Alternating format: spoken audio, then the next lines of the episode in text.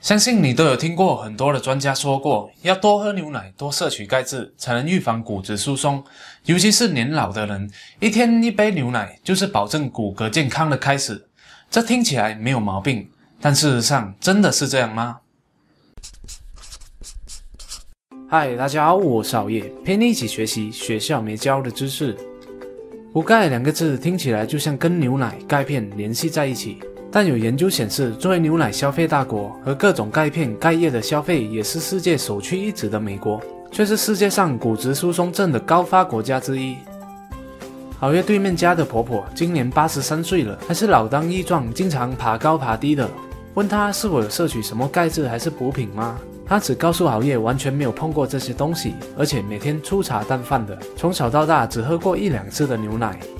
一个个别案例不能代表什么，所以好业接二连三的问完了整条村的四五十个老人家，竟然全部都是一样的结果，就是没有补钙和喝牛奶的习惯，完全打破了喝奶补钙、保持骨骼健康的迷思。这就是心理学当中的权威偏误 （authority fallacy）。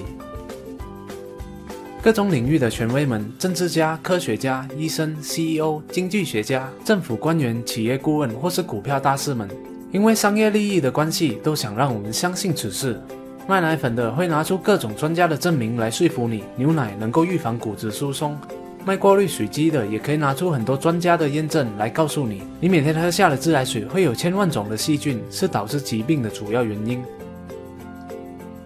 我们之所以相信权威，就是认为权威掌握了足够多的有价值信息。为了在短时间内了解一个领域的情况，最经济、最快的选择就是听取权威的建议，让权威帮我们做出判断。但关于服从权威，会有三个问题：第一，权威具有暗示行为的功能。一九三七年，美国心理学家阿萨德曾做过一个实验，他在给某个大学的学生讲课时，向学生介绍了一位从外国请来的德语教师，说这位德语教师是从德国来的著名化学家。实验中，这位假化学家煞有其事地拿出了一个装有蒸馏水的瓶子，说这是他新发现的一种化学物质，有些气味，请在座的学生闻到气味时就举手。结果，多数学生都举起了手。对于本来没有气味的蒸馏水，由于这位贴上著名化学家标签的语言暗示，让许多学生都认为它有气味了。只要一个人地位高、有威信、受人尊重。那么他说的话就很容易引起别人的重视，并让他们相信其正确性，就是俗话说的“人微言轻，人贵言重”。第二，绝大部分的权威都是能力不足的。世界上大约有一百万受过培训的经济学家，却没有一位能够精确地预言过金融危机发生的时间，更别说房地产泡沫的破裂、信用违约互换的瓦解。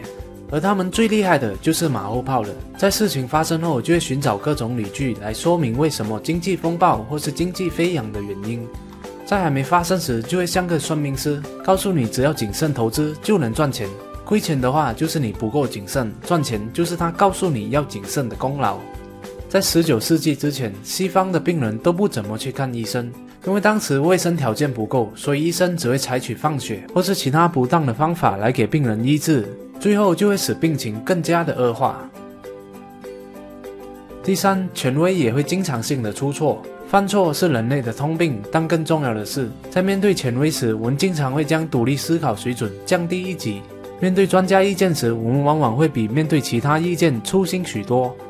一九六一年，心理学家米尔格拉姆做了一个实验，请求受试者电击一个坐在玻璃窗另一侧的人。并逐渐增加电压，从十五伏开始，然后是三十伏、四十五伏，以此类推，直到几乎致命的四百五十伏。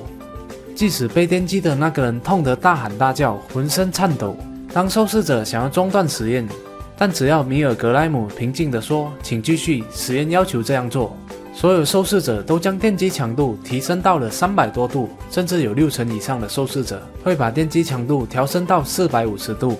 所以说，人很容易就会服从权威，就算是不理性和不道德的。